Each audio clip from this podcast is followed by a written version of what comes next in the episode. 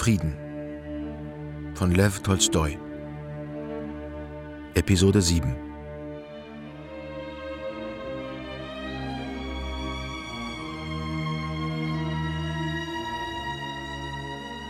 In den Straßen Moskaus lag bereits der erste Schnee des Winters 1805, als im Hause des Grafen Rostow endlich eine Nachricht von Nikolai eintraf. Da der Graf ratlos war, wie er den Inhalt des Briefes seiner Frau beibringen sollte, übernahm es die Fürstin Drubetskaja, die trotz Besserung ihrer Verhältnisse nach wie vor bei Rastows wohnte, die Gräfin behutsam vorzubereiten.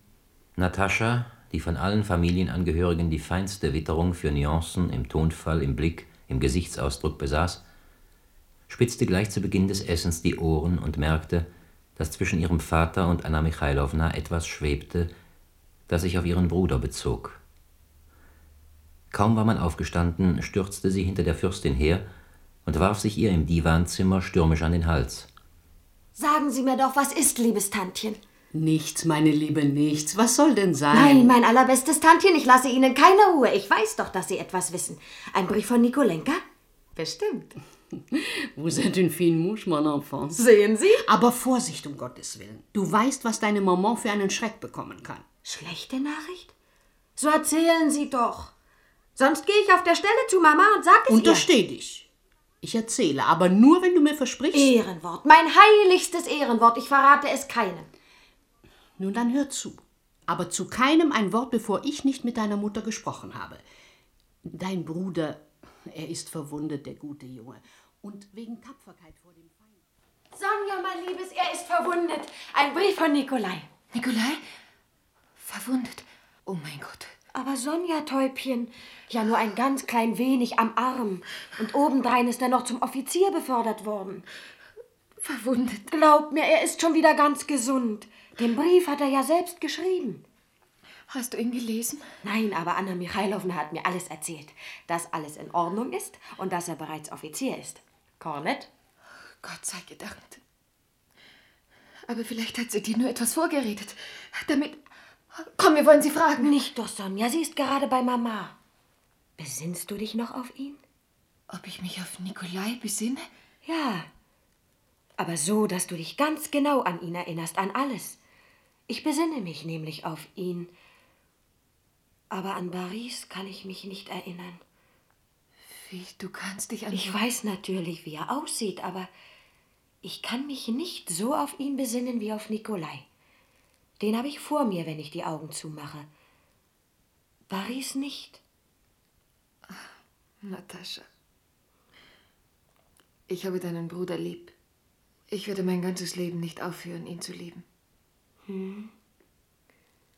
Wirst du ihm schreiben? Ich weiß nicht. Ich glaube, wenn er an mich schriebe. Ich würde mich schämen, an Boris zu schreiben, und ich werde es auch nicht tun. Warum würdest du dich denn schämen? Ich weiß es nicht. Natascha, Sonja, schnell! Die Gräfin erwartet euch. Ein Brief von Nikolai. Sie ist ganz außer sich vor Freude. Nein, hört nur, Kinder, welch ein Stil, wie reizend er alles zu beschreiben weiß. Und was für eine Seele. Von sich selbst spricht er kaum. Immer wieder ist von einem gewissen Denisov die Rede, seinem Schwadronschef. Dabei ist er selber doch sicher tapferer als all die anderen. Aber von dem, was er durchgemacht hat, kein Wort. Wie gut ich ihn daran erkenne. Ich hab's ja immer schon gesagt, schon als er noch ganz klein war. Nikoluschkas Brief wurde wohl an die hundertmal vorgelesen. Und über eine Woche lang setzten alle Hausgenossen Briefe an ihn auf und schrieben sie unter Aufsicht der Gräfin ins Reine. Zudem sandte der Graf seinem Sohn 6000 Rubel für die Ausstattung und sonstige Ausgaben des neu ernannten Offiziers.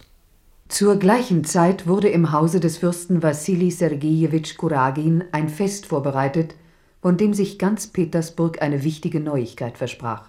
Seit Wochen wohnte als Gast in diesem Hause nämlich jener Monsieur Pierre, der nach dem Tode seines leiblichen Vaters so unerwartet ein reicher Mann und Graf Besuchow geworden war.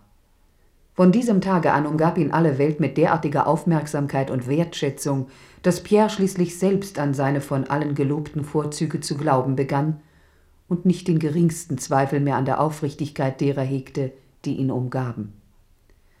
Allen voran hatte sich Fürst Wassili seiner angenommen. Er hatte Pierres Ernennung zum Kammerjunker erwirkt, hatte ihn väterlich in sein Haus genommen und betrieb nun seit Wochen die Heirat seiner Tochter Elaine mit dem jungen reichen Mann. Pierre war auch entzückt von der ungewöhnlichen Schönheit Elaines, aber ein immer wiederkehrender Zweifel daran, ob diese Frau ihn tatsächlich lieben könne, ließ ihn zu keinem Entschluss kommen.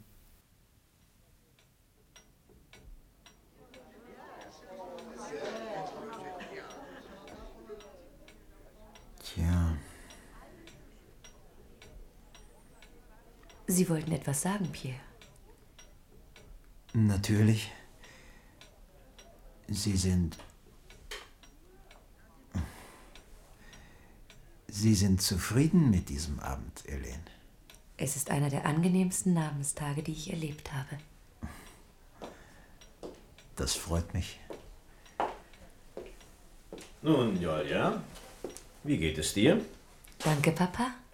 Unser guter Pierre ist heute etwas zerstreut, wie?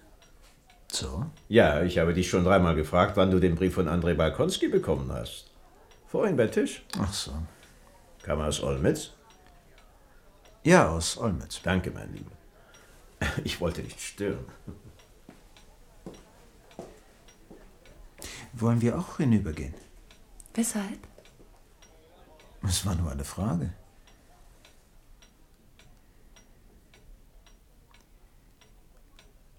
Was ich sagen wollte.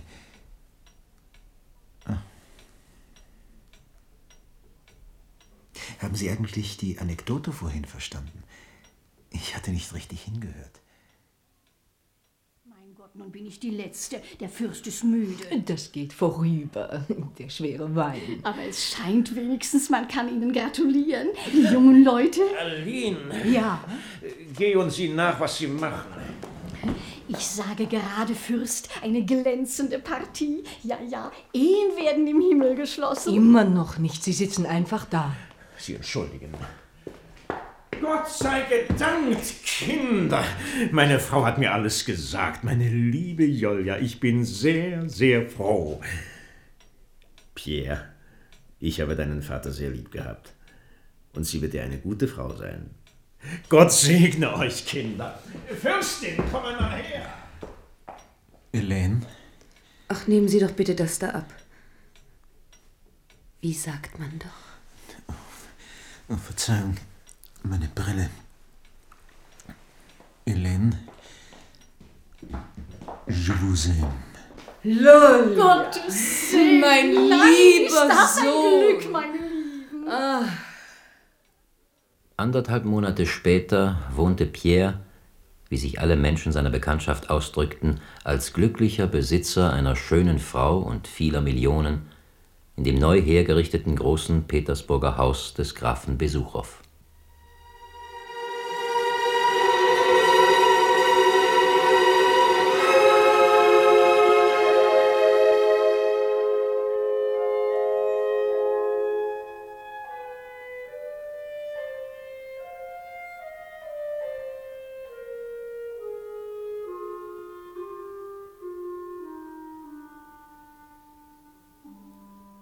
Nur wenige Tage nach der Verlobung seiner Tochter Elaine gedachte Fürst Wassili, eine zweite für ihn vorteilhafte Ehe zu stiften.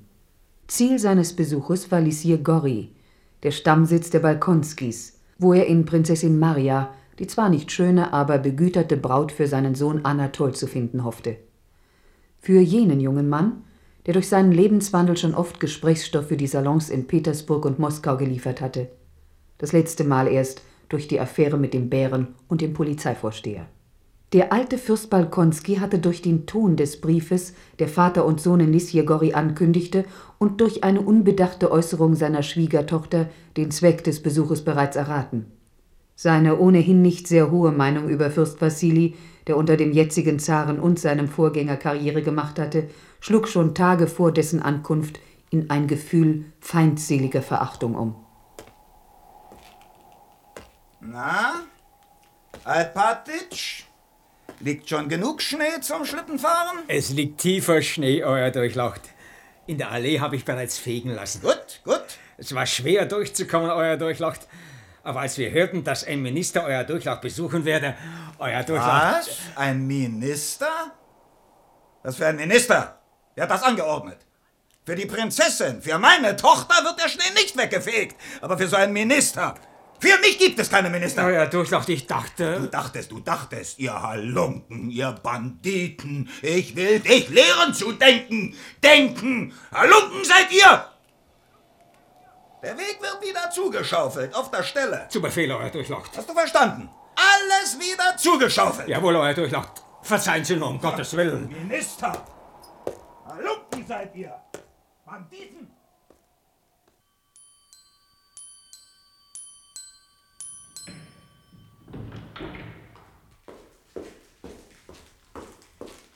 Bon appétit, mon père. Durchlaucht? Wo ist die Fürstin? Versteckt sich neuerdings, wie? Sie fühlt sich nicht ganz wohl, mon père. Bei ihrem Zustand ist das ja begreiflich. Hm.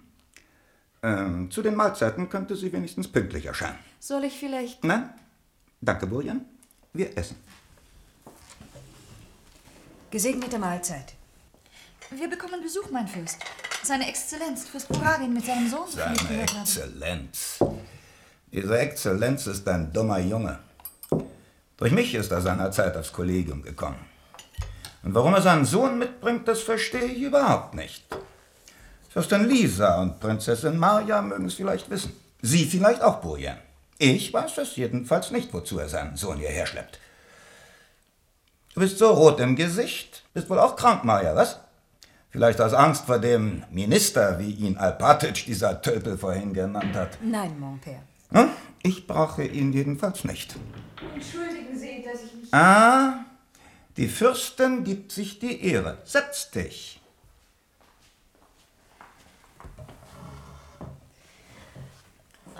Was ist?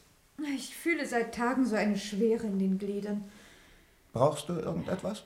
Nein, merci, mon père. Na, dann ist es ja gut. Mahlzeit? Am Abend traf Fürst Wassili ein. Während er und Anatole ihre Zimmer erhielten, gaben sich die kleine Fürstin und Mademoiselle Bourrienne, die französische Gesellschafterin, ehrliche Mühe, Prinzessin Maria so vorteilhaft wie möglich herauszuputzen. Am Ende saß sie schweigend und mit niedergeschlagenen Augen vor dem Spiegel und überließ sich ihren Gedanken. Sie stellte sich einen Mann vor, einen richtigen Mann, ein starkes, ihr überlegenes Wesen von unbegreiflicher Anziehungskraft, der sie plötzlich in seine eigene Welt, eine gänzlich andere und glückliche Welt, hinübertrug. Und sie stellte sich ihr eigenes Kind vor, das einmal an ihrer Brust ruhen sollte, so ein Kind, wie sie es gestern bei der Tochter der Amme gesehen hatte. Und der Mann stand neben ihr und schaute sie und das Kind zärtlich an. Ihr Blick fiel in den Spiegel, und sie dachte, nein, das kann gar nicht sein. Ich bin ja viel zu hässlich. Dennoch nahm sie das Bild des jungen männlichen Anatol schon bei der ersten Begegnung ganz in sich auf. Sie bemerkte nicht die Blicke, die er sofort mit ihrer reizvollen Gesellschafterin wechselte, und ließ sich sogar willig in das muntere Gespräch hineinziehen, bei dem ihre auflebende Schwägerin den Ton angab, bis der alte Fürst den Raum betrat. Guten Tag, guten Tag. Freue mich, dich zu sehen. Für einen guten Freund ist mir kein Weg zu weit. Hier ist mein Jüngster. Bitte nehmen Sie ihn freundlich. Ah, strammer Bursche. Na, komm her. Gib mir einen Kuss. Wo ist Maria? Mon père. Na, du siehst ja hübsch aus, wirklich sehr hübsch. Trägst vor den Gästen eine neue Frisur zur Schau. Und ich sage dir in Gegenwart der Gäste, unterstehe dich in Zukunft nicht mehr deine Toilette ohne meine Erlaubnis zu ändern. Daran bin ich schuld, mon père. Sie können machen, was Sie wollen. Aber sie braucht sich nicht erst zu verunstalten. Sie ist auch so schon hässlich genug. Aber im Gegenteil, diese Frisur steht der Prinzessin doch sehr gut. Bitte. Setzen wir uns. Na, Freundchen, junger Fürst, komm, setz dich zu mir. Wir wollen ein wenig miteinander plaudern und Bekanntschaft schließen. Aber mit Vergnügen. Ich habe mir sagen lassen, Sie seien im Ausland erzogen worden. Nicht so wie dein Vater und ich, den noch der Küster lesen und schreiben beibringen musste. und Sie stehen jetzt bei der Gardekavallerie? Nein, ich bin in ein Linienregiment versetzt worden. Aha. Das ist recht. Wir haben Krieg. Da heißt es für einen so strammen Burschen eben dienen. Wie ist es? Machen Sie Truppendienst? Nein, Fürst, mein Regiment ist im Feld. Ich bin abkommandiert. Ja, Papa, auf was für einen Posten bin ich eigentlich abkommandiert? Hm, Der hat ja eine herrliche Dienstauffassung, das muss ich schon sagen. Auf was für einen Posten bin ich eigentlich abkommandiert? Lustig, wie? Na, geh wieder zu den Damen, wenn's beliebt. Ja, alles anders als früher. Ja, ja. Alles geht nach der neuen Mode. Ein ganzer Kerl, der Kleine, wahrhaftig. Sag mal, Fürst Wassili, was denkst du dir eigentlich? Du denkst, ich will sie festhalten und kann mich nicht von ihr trennen. Hm, Was ihr euch alle so einbildet, von mir aus kann sie morgen schon heiraten. Aber eins bitte ich mir aus. Ach, mag sie ihn doch heiraten, mir ist es gleich.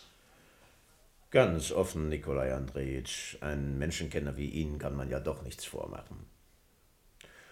Anatol ist kein Genie, aber ein braver und anständiger Kerl. Und ein ausgezeichneter Sohn und Verwandter. Na, schon gut, schon gut. Wir werden ja sehen. Schläft wie ein Bär, dieser Tichon. Naja. Was kümmert's ihn?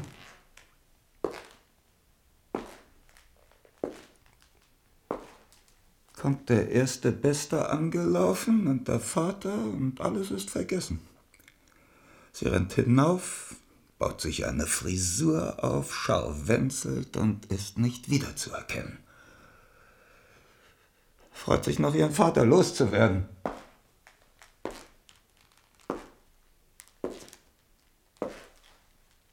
Und dabei sehe ich doch, dass dieser Hohlkopf für nichts weiter Augen hat als für diese Person, diese Bourrienne.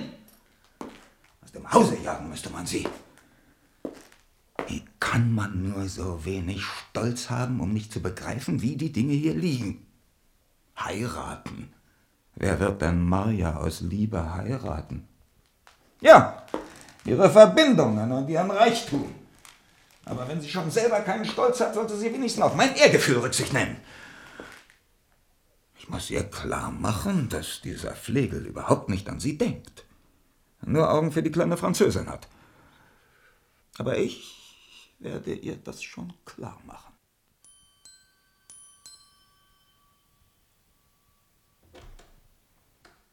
Guten Morgen, mon père. Setz dich. Mir ist im Hinblick auf Sie ein Vorschlag gemacht worden, meine Tochter. Sie werden wohl bereits erraten haben, dass Fürst Wassili und sein Zögling nicht um meiner schönen Augen willen hierher gekommen sind.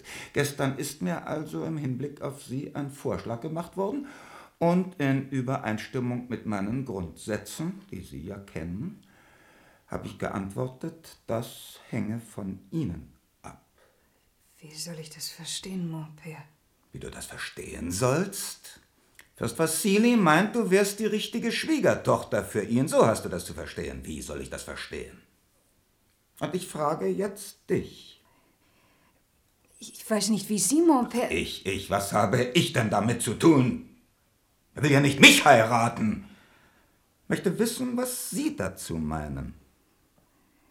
Ich habe nur einen Wunsch, nämlich Ihren Willen zu erfüllen. Aber wenn ich meinen eigenen Willen äußern soll, was ich Das selbst... ist ja herrlich, wirklich herrlich. Er wird dich und deine Mitgift nehmen. Und dabei trifft es sich dann so glücklich, dass er auch noch Mademoiselle Bourrienne erwischt. Die wird dann seine Frau und du. Na, na, na, na, na. Ich mache ja nur Spaß. Nur Spaß. Ich lasse dir darin volle Freiheit. Aber halte dir vor Augen, dass von deiner Entscheidung das Glück deines Lebens abhängt. Auf mich kommt es dabei überhaupt nicht an. Aber mon père, ich weiß ja Da gibt nicht... es nichts mehr zu reden. Ihm wird ganz einfach befohlen, wen er heiraten soll. Dich oder sonst wen. Er nimmt auch jeder andere. Aber du hast die freie Wahl. Geh in dein Zimmer, überlege es dir. Und in einer Stunde komm und sage mir Bescheid. Ja oder nein? Und jetzt geh.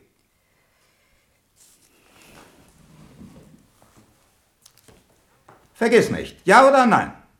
Ja oder nein?